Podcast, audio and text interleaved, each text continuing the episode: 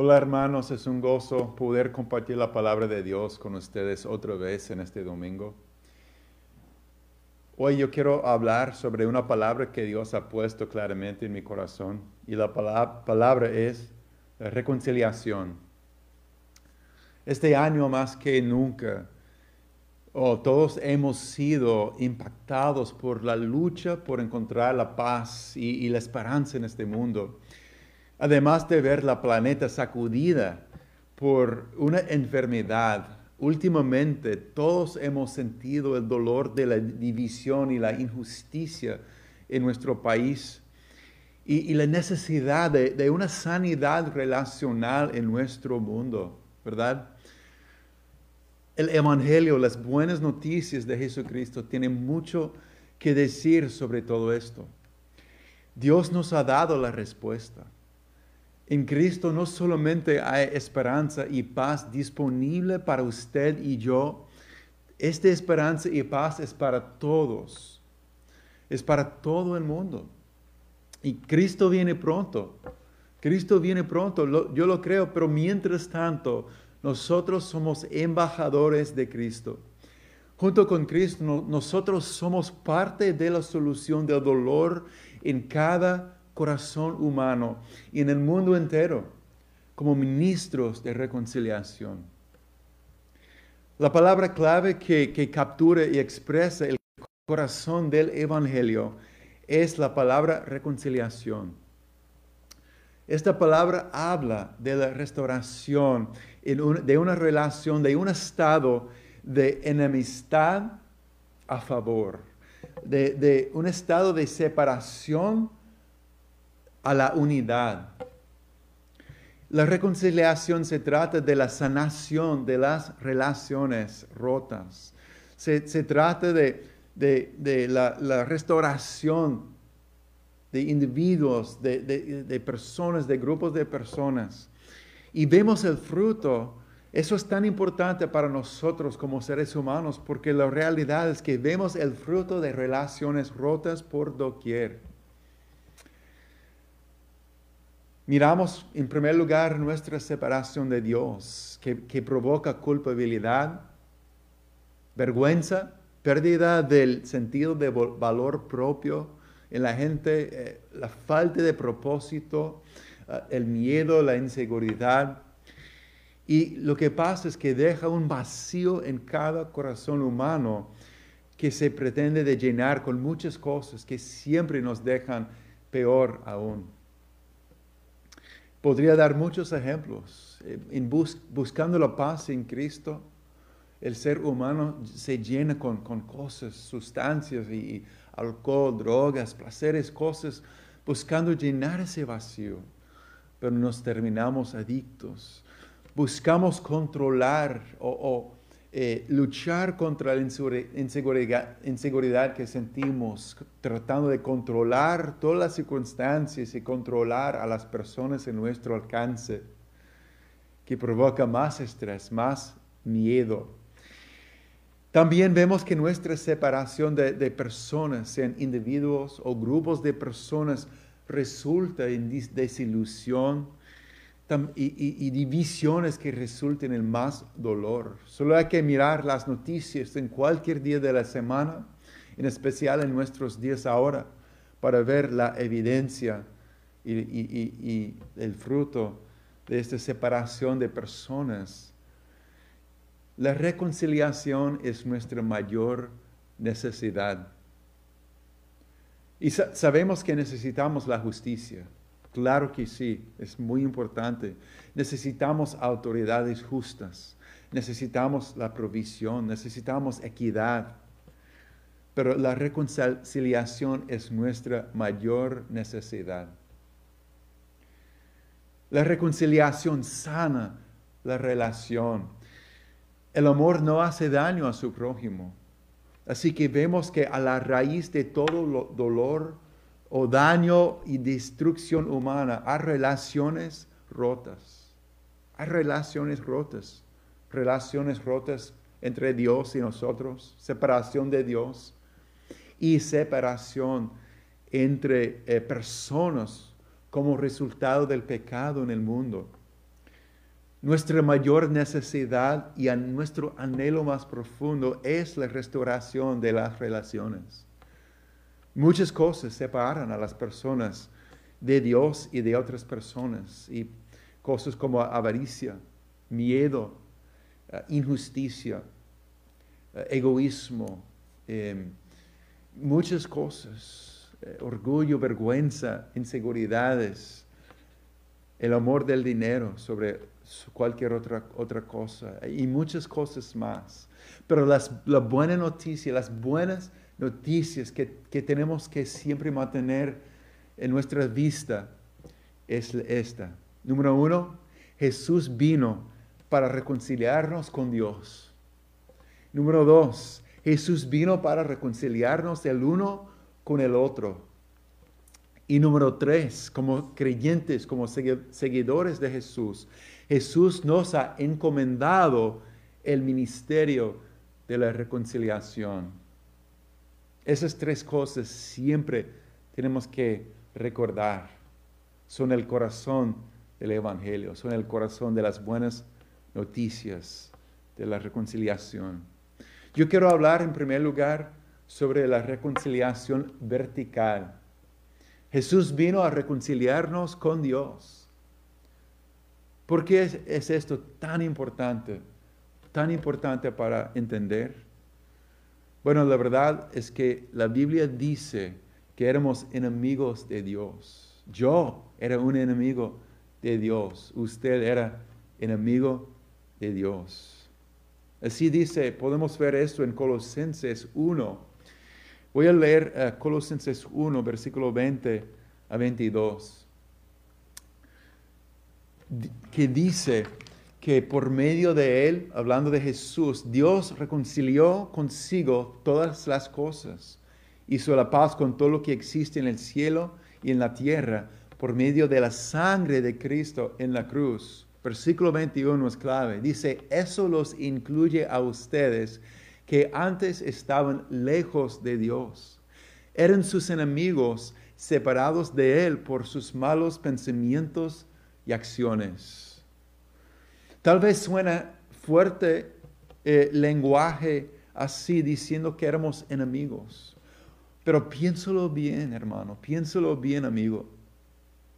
Si tomamos en cuenta, en cuenta como un Dios perfecto, nuestro Creador, creyó todo, creó todo perfectamente, sin manchas, sin dolor, sin eh, tristeza, sin corrupción. Y, y miramos lo que el pecado de cada ser humano ha hecho, cada homicidio, cada decisión de rechazar o lastimar a otra persona cada decisión que hace daño a la planeta, cada acción o pensamiento o motivación que menosprecia a otro, al otro, o, hace daño a, familias, a, personas, a grupos de personas, a, todo, a todo. Y tomamos en cuenta todo lo que el Padre que nos ama, que es amor, ha visto, ha sentido, la tristeza que Él ha experimentado, tomando en cuenta que cada persona es como un amado hijo para Él.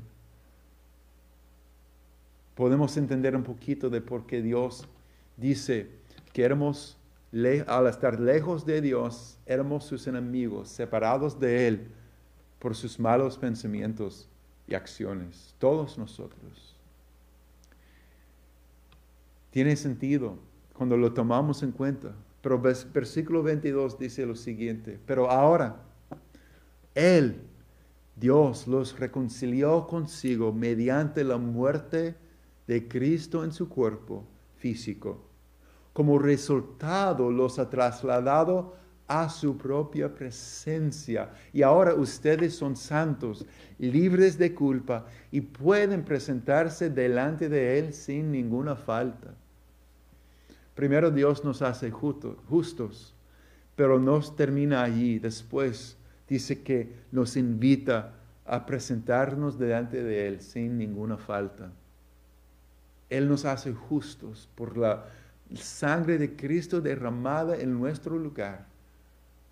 Porque Él, Dios, el que fue ofendido, entristecido por nuestra nuestras decisiones, por nuestras vidas, nos ha hecho eh, justos y santos delante de Él a fin de tener una relación con nosotros.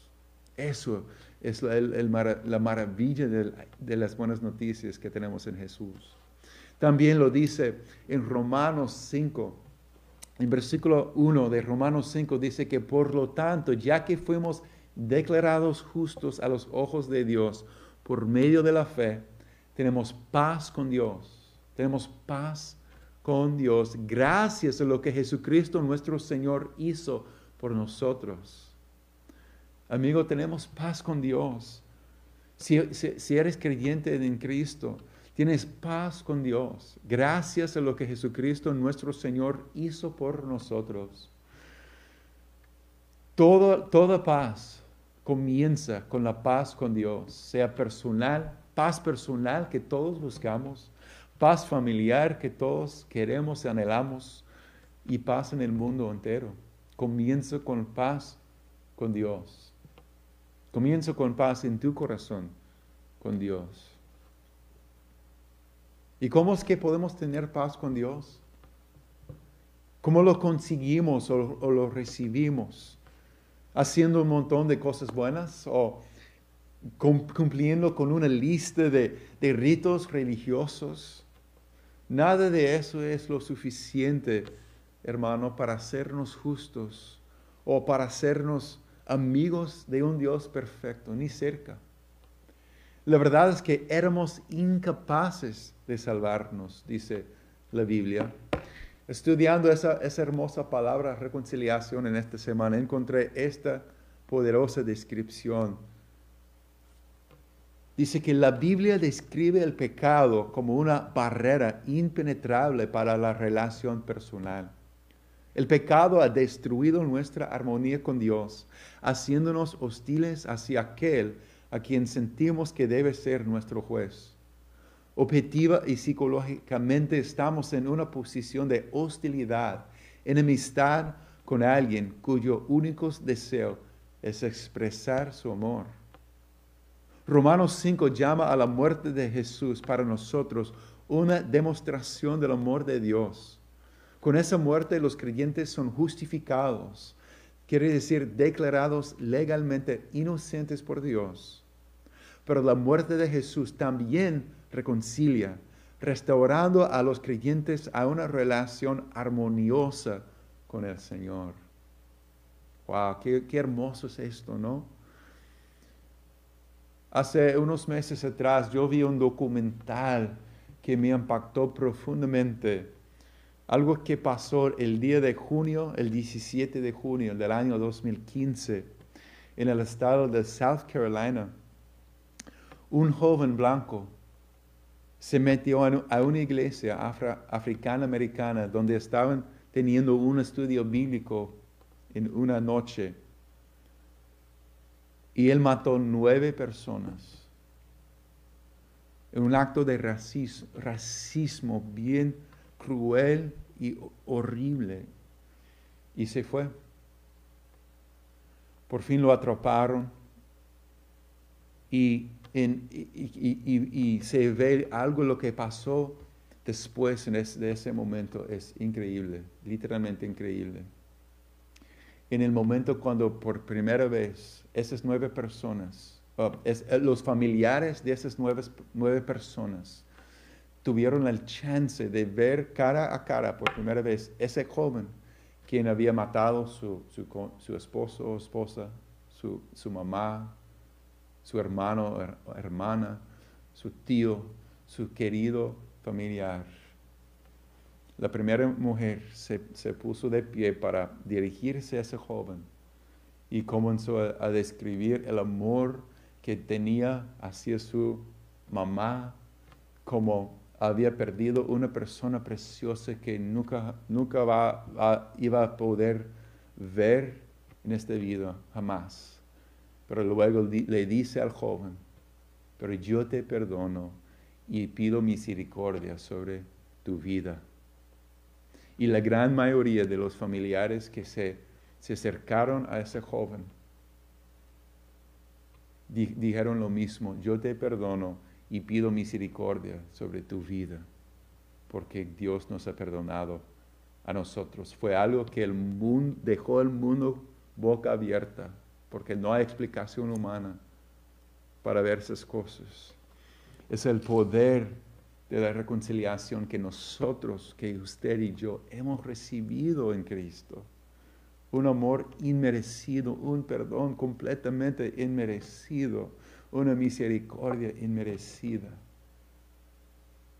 Ese es un poder inexplicable ese es, un amor poderoso que el mundo necesita. No es un amor pasivo. Yo no estoy diciendo en ninguna de las cosas que estoy compartiendo en el día de hoy que seamos pasivos o que nunca digamos cosas controversiales o que nunca nos enojamos. No, para nada. Pero estoy diciendo que hay un poder en el amor de Cristo que nos cambia y que nos empodera para ser ministros de reconciliación en el mundo. Lo, maravilloso de la gracia de Dios es que somos justificados, pero más allá, somos reconciliados. Justificado quiere decir que estamos puestos en un, una, en una, un estado correcto delante de Dios, que no hay nada en nuestra contra. Pero reconciliado quiere decir que llegamos a tener una relación correcta y real también. Es una cosa saber que hemos sido perdonados, que no hay nada en nuestra contra, pero es más impactante aún saber que aquel que era nuestro juez nos ha invitado a su mesa a fin de convivir con nosotros y amarnos como sus hijos. Nosotros que clamamos a su Hijo a la cruz, nos ha invitado a sentarnos a su mesa, sentarnos a su lado, para, eh, compartir de su gracia, saborear su amor. ¿Cómo sucedió eso? Si seguimos en Romanos 5, versículos 6 a, 6 a 10, dice que cuando éramos totalmente incapaces de salvarnos, Cristo vino en el momento preciso y murió por, nosotros pecadores. Oigan bien, ahora bien casi nadie se ofrecería a morir por una persona honrada, aunque tal vez alguien podría estar dispuesto a dar su vida por una persona extraordinariamente buena. Pero Dios mostró el gran amor que nos tiene al enviar a Cristo a morir por nosotros cuando todavía éramos pecadores. Entonces, ¿cómo se nos declaró justos a los ojos de Dios por la sangre de Cristo? Con toda seguridad, Él nos salvará de la condenación de Dios. Pues como nuestra amistad con Dios quedó restablecida por la muerte de su Hijo cuando todavía éramos sus enemigos, cuando todavía éramos sus enemigos, con toda seguridad seremos salvos por la vida de su Hijo.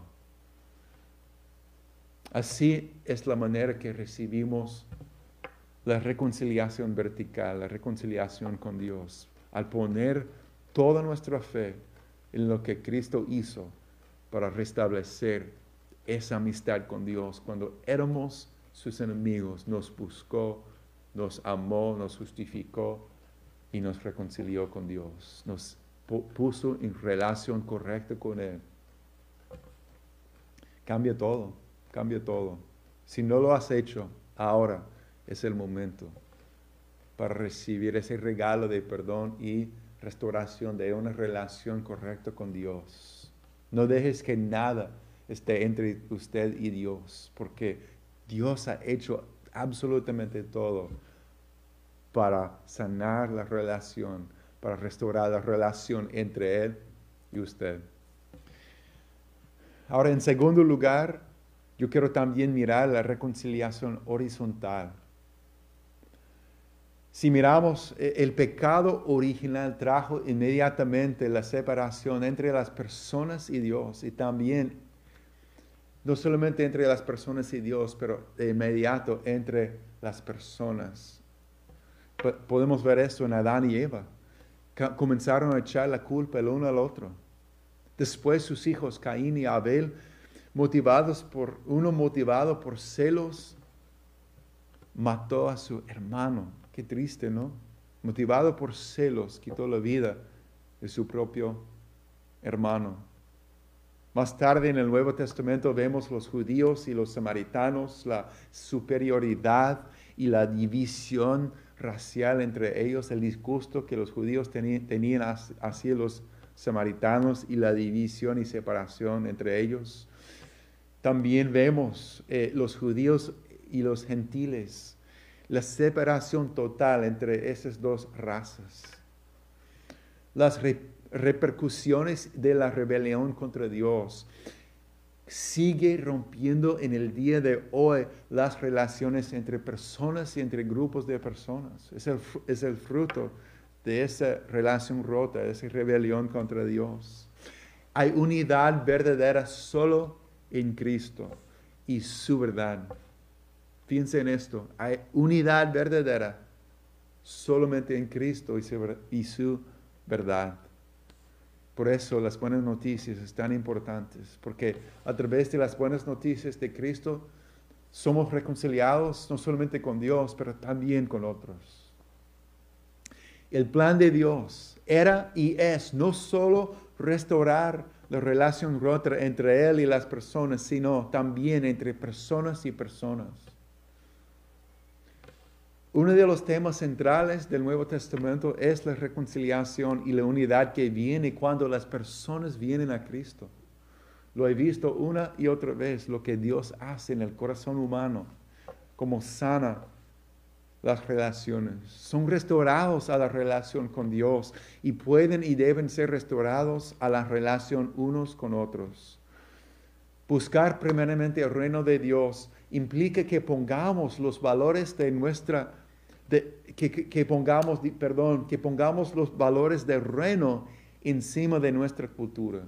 Yo sé que no, no es fácil para nadie, pero solo así podemos traer redención a nuestras culturas.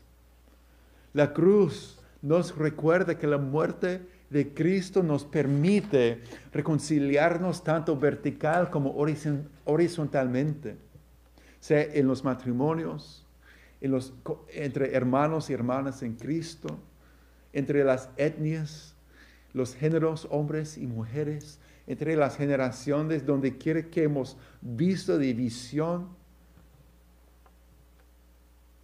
podemos ver reconciliación en el nombre de, de Cristo. Yo puedo dar mil ejemplos de testimonios de personas que cuando estamos bien con Dios, podemos también estar bien con las personas, pero cuando no estamos bien con Dios, no podemos estar bien con las personas. Cuando hay paz en el corazón, podemos extender paz a los demás, pero cuando no hay paz en el corazón que comience con la paz con Dios, es difícil extender paz a los demás. Pero en, el nombre de, de Cristo hay paz con Dios, paz en el corazón paz en la familia, paz en la sociedad, paz en el mundo, gracias a lo que Cristo hace en cada uno que ponga su fe en su nombre.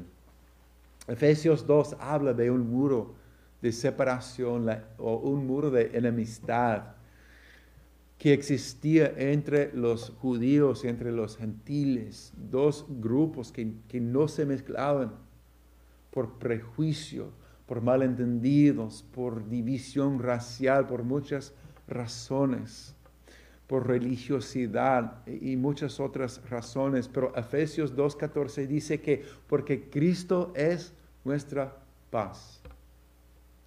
De los dos pueblos ha hecho uno solo, derribando mediante su sacrificio el muro de enemistad que nos separaba. Amén. Eso es aún más impactante cuando tomamos en cuenta, en cuenta que la persona que, que, escribió esas palabras era el apóstol Pablo, quien anteriormente era un religioso radical, tan radical que perseguía a los cristianos, una persona tan radical en su fe que es comparable a un musulmán radical en el día de hoy, pero fue tan profundamente salvado, impactado y cambiado por su propia reconciliación de Dios con, por medio de Jesucristo, que no solamente cambió su corazón, Él llegó a ser un ministro de reconciliación hasta a los gentiles, una persona que vivió y dedicó toda su vida a, llevar la reconciliación por medio de la salvación al mundo gentil. Eso es lo que Dios hace, eso es lo que Cristo hace, es lo que Cristo quiere hacer en, mí y en ti. Bueno, Pablo también escribió unas palabras que encontramos en 2 Corintios 5, 17 a 21. Es uno de los textos, o tal vez el texto más importante que habla de esa preciosa palabra, esa poderosa palabra, reconciliación. Y porque cuando nos hemos reconciliado con Dios, lo que vamos a mirar aquí es que cuando nos hemos reconciliados con Dios, podemos ser ministros también de reconciliación. Podemos ser ministros de reconciliación. Tal vez suene un título bien grande, un trabajo bien grandioso, pero en realidad eso es lo que Dios nos ha encomendado. Y no tiene que ser complicado o difícil, simplemente cuando entendemos lo que Dios ha hecho en nosotros y lo que quiere hacer a través de nosotros, podemos llevar a cabo y caminar y vivir en este precioso, ese precioso llamado ministros de reconciliación. ¿Qué dice 2 Corintios 5, 17 a 21? Dice que todo el que pertenece a Cristo se ha convertido en una persona nueva. La vida antigua ha pasado, una nueva vida ha comenzado. Amén. Una nueva vida. Versículo 18 dice que, y todo esto es un regalo de Dios, quien nos trajo de vuelta a sí mismo por medio de Cristo. Y Dios nos ha dado la tarea de reconciliar a la gente con Él.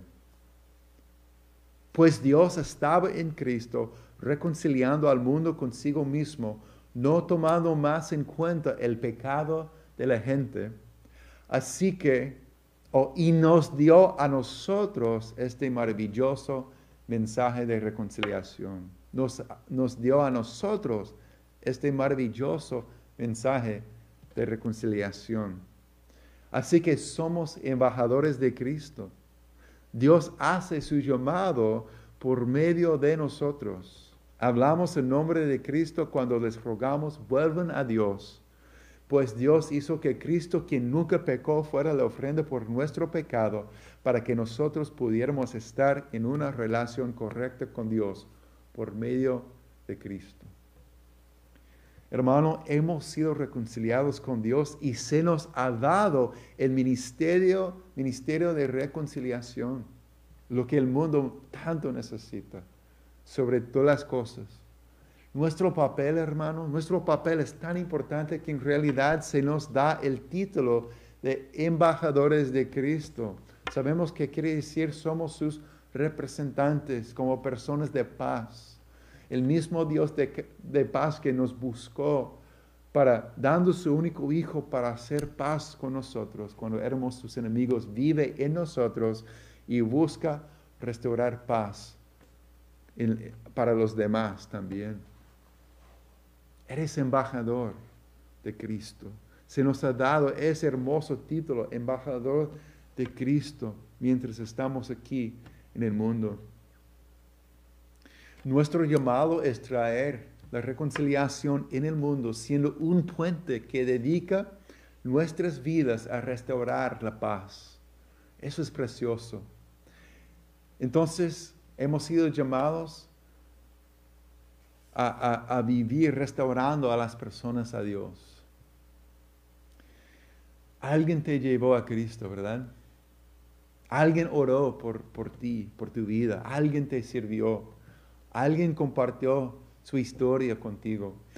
Alguien compartió la verdad contigo. Alguien sirvió como constructor de puentes cuando te estabas separado de Dios o lejos de Dios. Y tal vez ni siquiera quisiste escuchar lo que querían decir. Quizás entendió mal el mensaje o tuvo miedo de, de entregarte a Dios y perder tu libertad. Pero alguien te ayudó a conectar, conectarte con una relación con Dios. También hemos sido llamados a restaurar, personas a personas. A veces incluso pequeños actos de bondad ayudan a traer paz a las personas. Una palabra de ánimo, una sonrisa, un abrazo puede dar, proveer paz con Dios y con las personas. Ayer, eh, bueno, en esta semana mi, hija y, mi, yerno, eh, bueno, están, eh, van a entrar y vivir en una casa en, Tacoma y pasamos con toda la familia para ver la casa donde van a, vivir. Y cuando llegamos a ese vecindario, al otro lado de la, calle había una mujer, ah, creo que era una mujer ah, africana-americana que nos saludó con entusiasmo, diciendo, ¿quién va a ser mi vecino? Y la manera que ella nos dijo, ella es como celebrando que había llegado nuevos vecinos y compartió con nosotros que mira, he vivido aquí por muchísimos años y mi nombre es Cardi y estoy aquí para servirles. Estaba celebrando los nuevos vecinos llegando. Ella cruzó la calle físicamente, pero también extendió una bienvenida tan hermosa que sirve de, ejemplo a nosotros de, cómo vivimos como personas que vivimos restaurando paz y, armonía entre las personas, porque el amor de Dios vive en nosotros, quien nos buscó. Amén. Entonces, podemos ver eh, una exhortación poderosa de, la manera que hemos sido invitados a vivir. Que en Romanos 12, 17 a, 21 nos, nos, eh, anima con estas palabras. Nunca devuelvan a nadie mal por mal. Compórtense de tal manera que todo el mundo vea que ustedes son personas honradas. Hagan todo lo posible por vivir en paz con todos. Queridos amigos, nunca tomen venganza, dejen que se encargue la justa ira de Dios, pues dicen las escrituras, yo tomaré venganza, yo les pagaré, lo que se merecen, dice el Señor.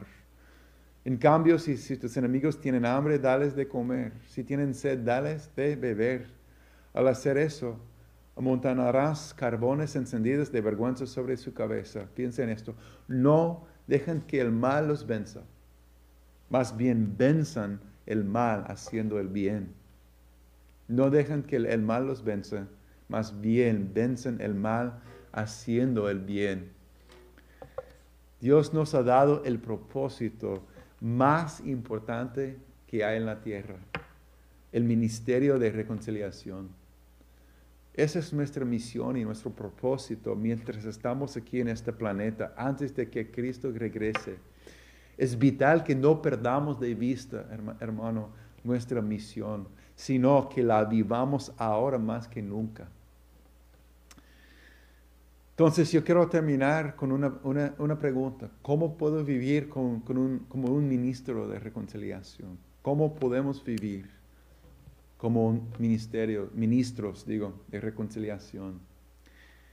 Déjame compartir rápidamente algunos pensamientos yo, estoy convencido, yo sé que inicia, comienza con iniciar y cultivar tu, tu relación personal con Dios. Acuérdate todos los días lo que Jesús hizo por ti. Si no has iniciado, no tienes una, una relación sincera con Cristo, si no has recibido ese, ese regalo de su perdón inmerecido. Que hoy sea tu día. Inicia y cultiva tu relación personal con Dios. Si conoces a Cristo, si tienes una relación con Dios, pero hay cosas, hay barreras, hay cosas que tú has permitido entrar y poner una división, una separación, una cualquier distancia entre usted y Dios al confesar y acercarte a Dios, tú puedes quitar toda división. Entonces, ser un ministro de reconciliación realmente comienza con iniciar y cultivar tu relación personal con Dios. No, nunca te olvides de lo que Cristo ha hecho por ti, lo que Jesús hizo por ti. Todos los días tenemos que recordarnos con gratitud que el sacrificio de Jesús ha quitado la barrera, la barrera supuestamente impenetrable, que Cristo vino para, para restaurar esa relación con el Padre, para quitar nuestra vergüenza, para quitar toda barrera para hacernos uno en el Espíritu con Él.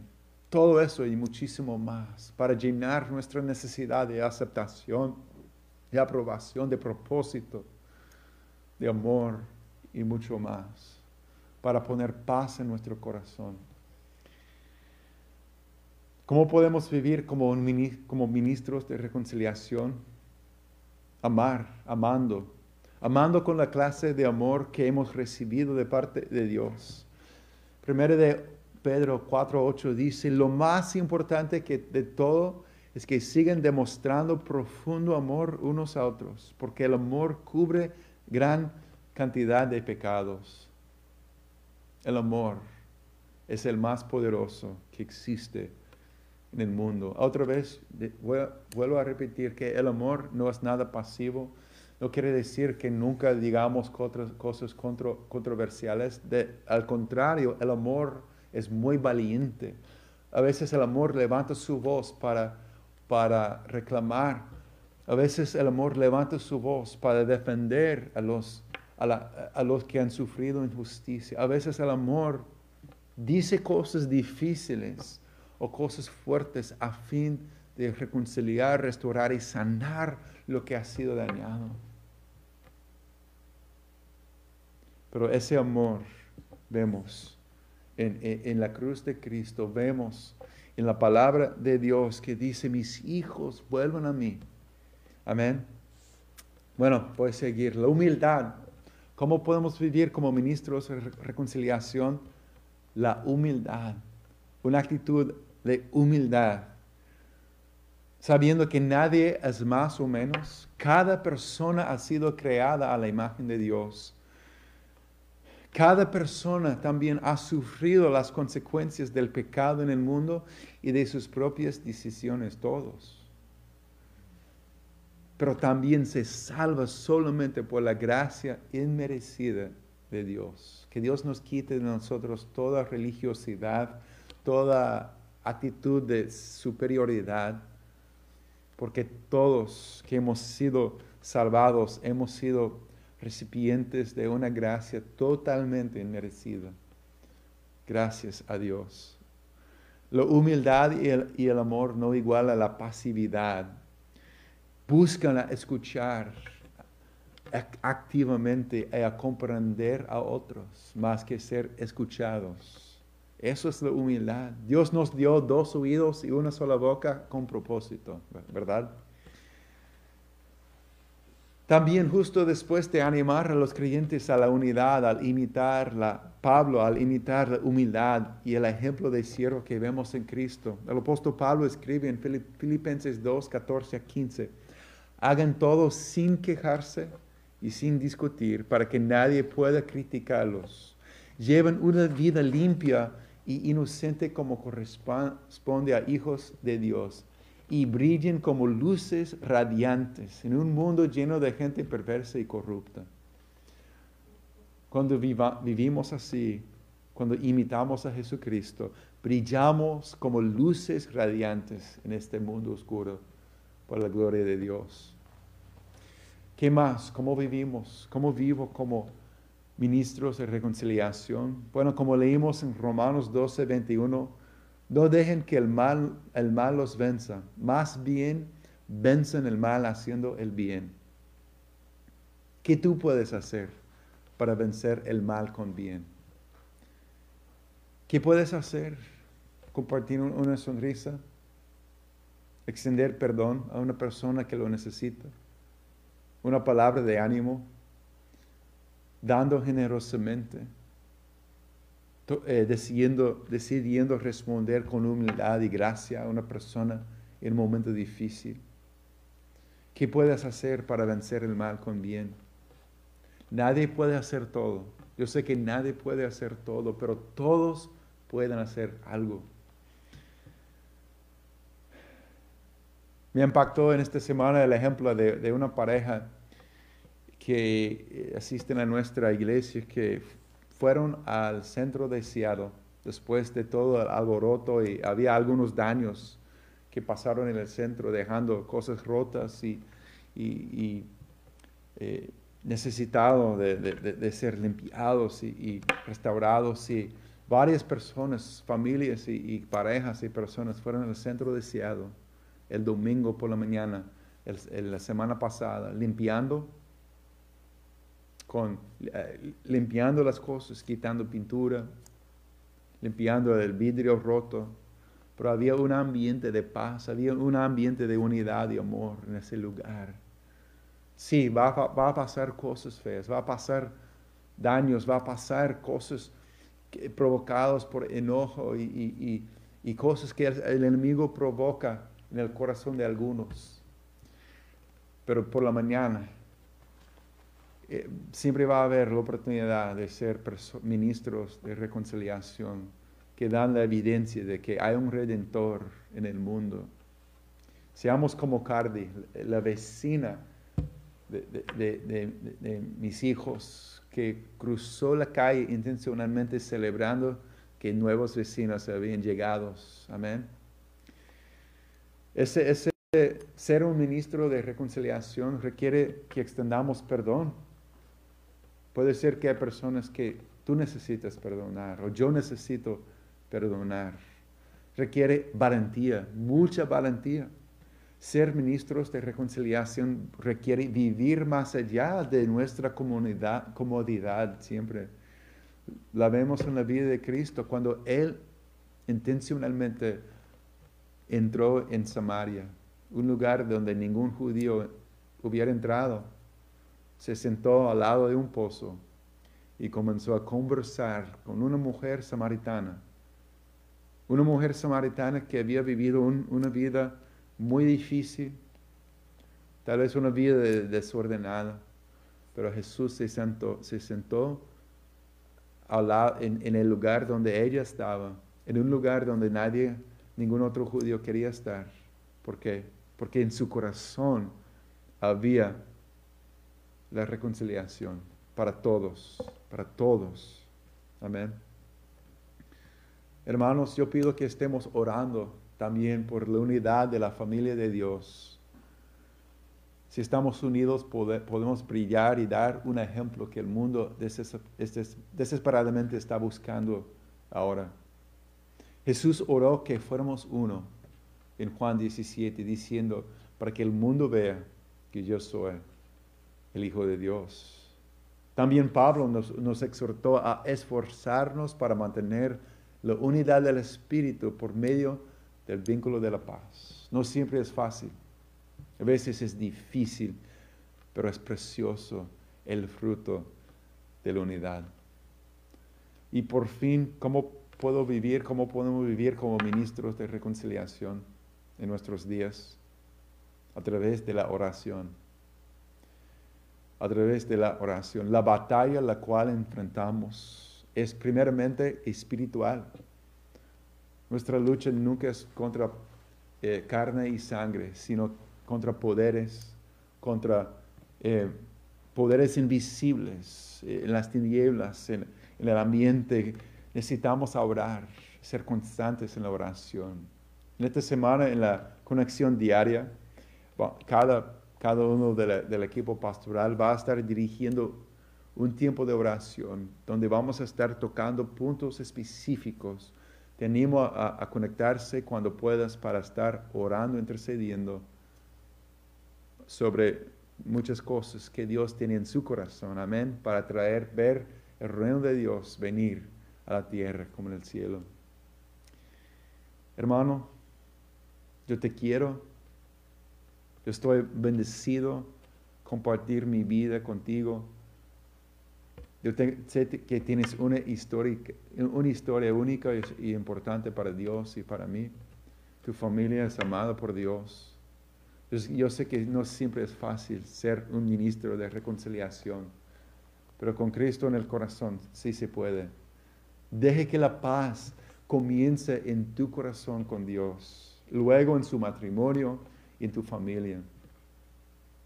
Ama a tu prójimo, ora por la paz de tu ciudad, ora por las personas y busca la oportunidad de llevar a Jesús a las personas y a las personas a Jesús. Hagan todo lo posible para mantener la unidad del Espíritu mediante el vínculo de la paz. Abraza la humildad, extiende gracia, paciencia y amabilidad a las personas, incluso cuando es difícil, porque Jesús hizo eso para nosotros. Perdonamos como hemos sido perdonados, amamos como hemos sido amados. No somos eh, no te dejes vencer por el mal, sino vencemos el mal con el bien. Somos sus embajadores, así que oremos para que lo representemos bien, para que representemos a nuestro Salvador bien. Somos puentes que ayudan, que, que a reconectar lo que se ha roto y separado. Dios es el Dios de la esperanza, por lo tanto somos nosotros personas de esperanza. Dios es el Dios de la paz, así que nosotros somos personas de paz. Dios es el Dios de la paz. Dios ama a la justicia, entonces oramos y trabajamos por la justicia. El ministerio de reconciliación que se nos ha encomendado es tan importante hoy para comprender y vivir como siempre, como nunca. Así que te invito a, responder conmigo. Primero, si necesitas la reconciliación vertical en tu corazón con Dios, te invito en el día de hoy a abrir tu corazón y decir, Dios, yo entiendo, yo reconozco que diste tu único hijo por mí a fin de, sanar esta relación que, se que, fue, ah, que ha estado rota, sanar mi corazón y perdonarme y ponerme en una relación correcta contigo. La sangre de Cristo, de Cristo quita, quita tu pecado, pero más de eso te pone en relación correcta con el Padre, hoy y para siempre. Si eso es tu necesidad, abre tu corazón, pide el perdón de Dios y Dios, la palabra promete que Él se acerca a ti para darte un comienzo nuevo ahora mismo. También puede ser que tienes necesidad una reconciliación horizontal en tu vida. ¿Qué quiere decir eso? Quiere decir que tal vez necesites perdonar a una persona. O, tal vez necesitas pedir perdón a una persona que has ofendido. Tal vez has visto en una relación una división, una separación, unas cosas que se han metido y, y, sientes alejado de, personas en tu vida. Puede ser un, un individuo, un hermano, un hijo, un padre, un vecino, no sé quién o puede ser un grupo de personas. Tal vez has sido ofendido, herido por ciertas personas. Y en el día de hoy Cristo quiere sanar, sanar tu corazón y, restablecer la paz en ti cuando, cuando dices, Señor, como, como me has perdonado a mí, yo también perdono.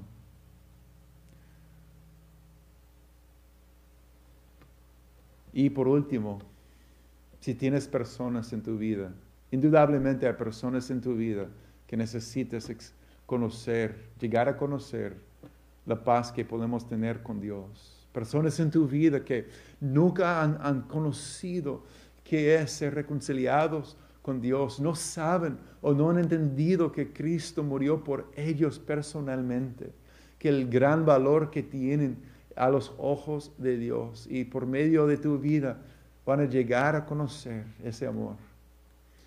Puede ser que hay personas en tu vida que, que, necesiten ver tu mano extendida a ellos, experimentar e, ese amor y esa paz y esa gracia a través de ti como un ministro, como un embajador, un representante del, del, corazón de Cristo hacia ellos.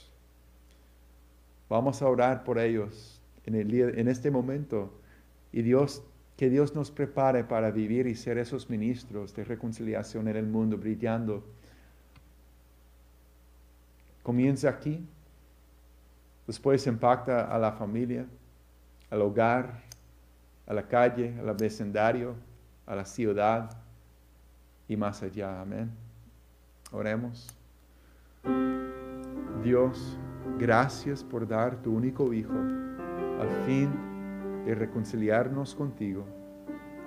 Hoy celebramos y recordamos lo que tú has hecho, que cuando éramos tus enemigos nos amaste, cuando estábamos lejos de ti, separados de ti por nuestros nuestro mal estilo de vida, nuestros pensamientos y actitudes y acciones ofensivos a ti, Señor. Nos buscaste en amor y hiciste todo lo posible para sanar esta relación contigo, para perdonarnos y sentarnos a tu mesa como hijos amados.